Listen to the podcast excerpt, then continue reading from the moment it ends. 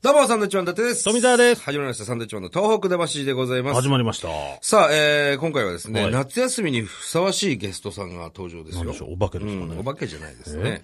まあまあ、いろいろ夏休みといえばですね、いろんな冒険したりとか、旅したりとか。アウトドアな感ああ、そうそうそうそうそう。シェルパ斎藤さんという方。じ。知らないですね。いや、あのー 我々もね、いや、このね、はあいのー番組のディレクターのね、はい。鴨さんが、何も言わないんですよ。今日ゲストいるとか。ゲスト来ることぐらい教えてほしいですよそうなんです よ。で、僕らもさっき来まして、スタジオに入りまして、今日ゲストさんいます。シェルパ斎藤さんです。はい、じゃあ、スタジオ移動してくださ ね。いい。や、わかんないですよ。えーえーっていう感じで何ですか今、そして我々の目の前に今ね、はいシェルパ斎藤さんがいらっしゃいます。はい、よろしくお願いいたします。お願いしますどうも、はじめまして、よろしくおは願じいしめま。ますして、サンドウィッいチマンと申します。ちょっと僕の方から軽く、えー紹介させていただきますとですね、まずそれもざっくりなんですけれども、えー、長野県の八ヶ岳在住のライターさんで、すみません、ごめんなさい。いきなり間違えてました。間違ってますよ山梨県ですね。僕、 長野県じゃないですね。八ヶ岳 って、こう、八ヶ岳の間に入ってるんじゃないですかそうですの県、県、そうでした。なる県ほをど。またいでますよね。はい。そうで山すよね梨県でした。ごめん山なさい。梨。チェックすべきでした。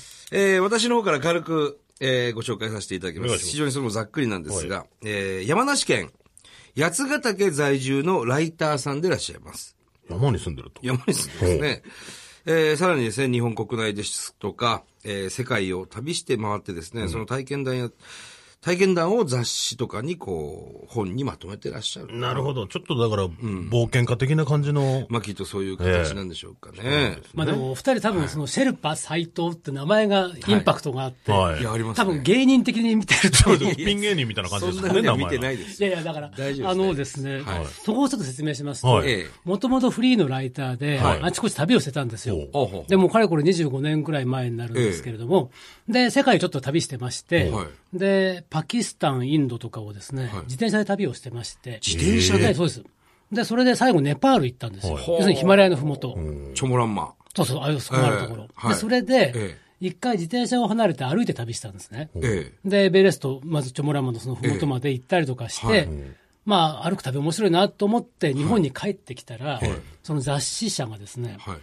歩く旅の連載やらないかって言われては、あライターとして。ほうはあはあはで、それは東京から大阪までですね、ええ東海自然歩道っていう、その、まあ、言ってしまえば長距離自然歩道っていうか、まあ、い道ですよね。ええ歩く道があるんですよ。で、でそ東こと海道、要するに。は違うんですよ。じゃなくて。ええああの、の昔の人が歩いて53次じゃなくて。とは別に、はいもう自然を親しむための道がずっと、もう歩くための道ですね。だから車が通れない道。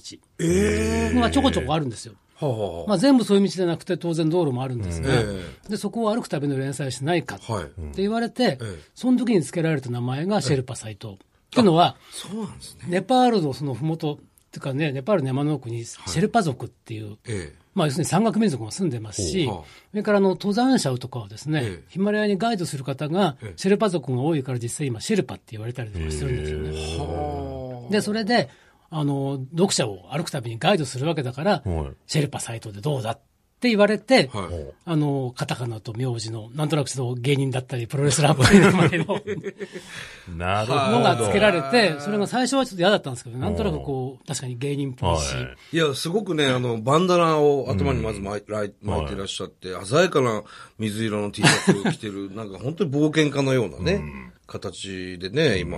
ただ、ピアスみたいなのしてるんですよねあ、。ピアスをしてました。よくそれちょっがとチャラいチャラいっていうか。じゃないですね。としてで、ちょっと、ひげまあ、それは言ってしまえ。ひげもば、あの、まあ、フリーの強みという生えてるしあ、か、なるほど。好きな感じで。ちょっとこう、お茶目な。なところ見せたいな ってい ちうな思みいがあにり今ま、す。おいくつなんですか54です。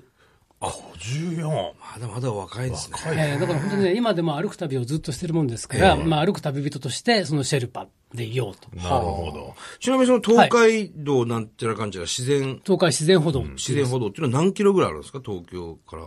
1600キロありますね。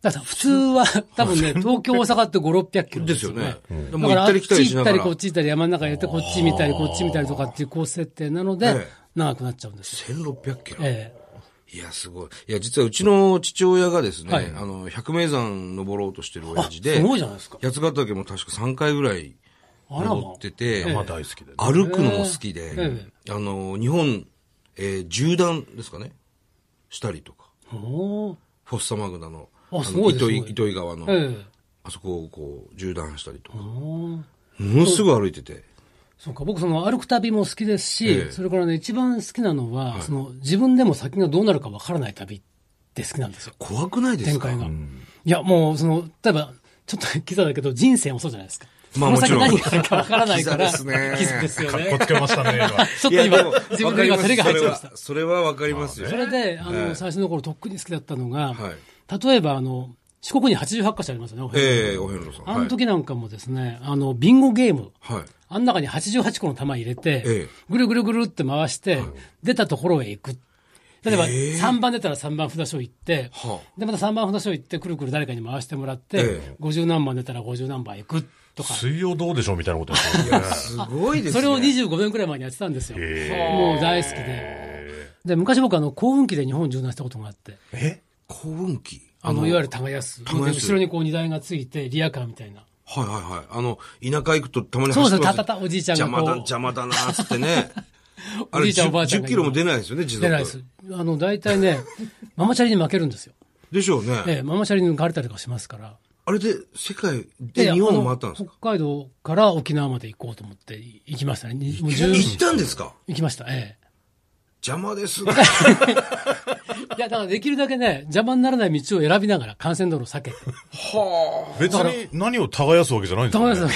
その速度が。 ゆっくり時速8キロで行ったんですけどね。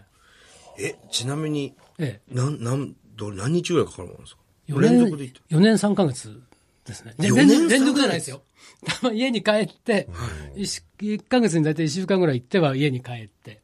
で、またその続きをやってってね、こうもう、尺取りも正式に、でだんだんだんだん南へ行って。で、最後あの、沖縄の、 波照間島まで行きましたけど。た。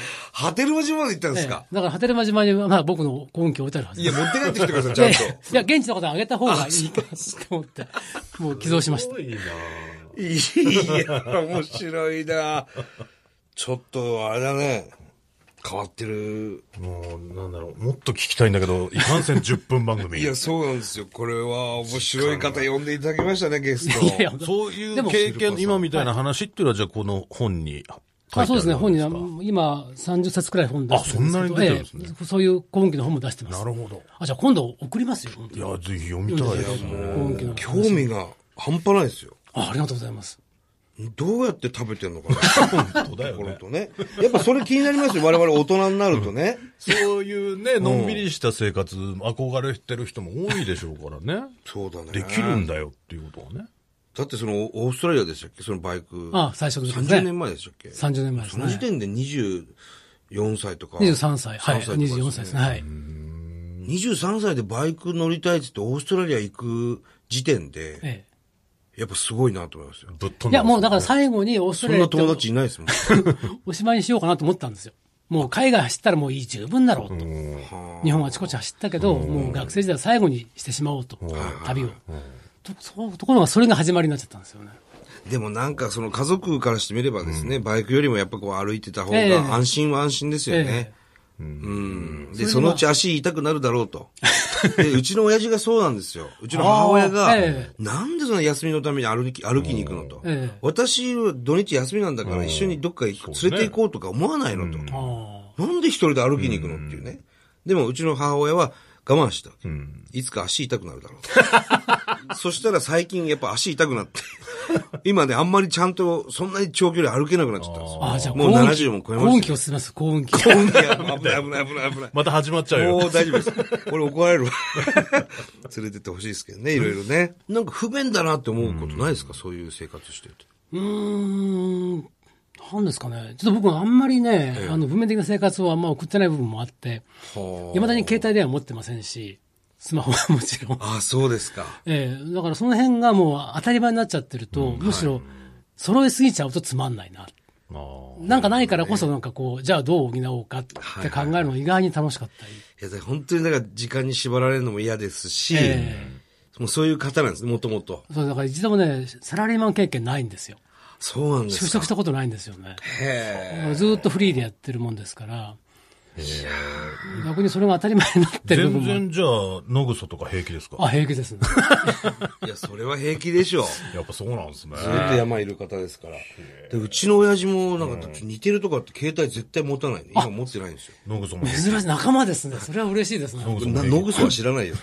でも山登りする人だからもしかしたら経験はあるかもね、何度気もね。ねえシェルバーだってさんもね。シェルパだって。嫌なんですって、やっぱその、電話かかって。そうなんですよ。だから僕もフリーでいつも行って、その旅先で自分がいるのにええ、電話かかってくるのも嫌だし、もし出なかったらなんで出なかったんだって思われるのも嫌なんですよ。ええで初めから持ってなければ全然、そうなんもでうすって、捕ね。まらないものなんだってい。そうれはもうご家族も当然、そういう人だと思って。そうそう。だから連文句もな絡く旅行ってる間は、も本当だよ、だか心配らで。しょうね、でも。山行くっつっても、そっから連絡取れないんですよ。親父も。うんうんうん。う。ででも、一時代前はみんなそうでしたもみねんなそうですよ。間違いなく全部そうなんですけええど、待ち合わせだってするの大変でしたそもうんでね。すよね。うん。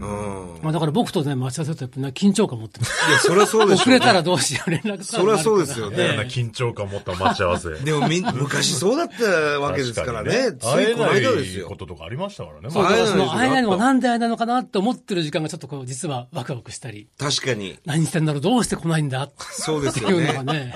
ああそのう、ですか。だってドラマでもね、そういうシーンありましたよね。全然来なくて、もう下がタバコの吸い殻まみれになそうっですよてね。それがそのすれ違いにしなよってなんかそうドラマが生まれたりとそうそうかそうっていうパターンが。。今もうそんなシーンないですもんね そうですよね。携帯でちょっと遅れるっていう連絡、メールが来たりとか。そんなにだから、待ち合わせもアバウトですもんね。あの辺に来たら連絡してとかそんな感じですそもうんだね。うそんうだから昔僕のは場合はしっかりカチッとどこどこの前とか。前、8個前とかね。